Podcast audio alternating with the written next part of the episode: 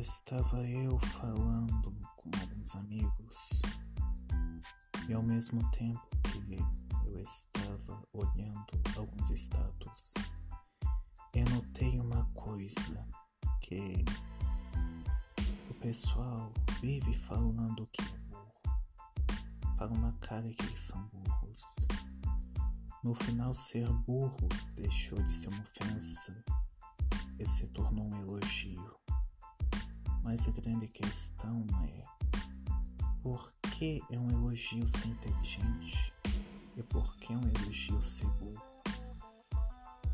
A questão é que a burrice não é falta de inteligência, é falta do que é saber como usá-la.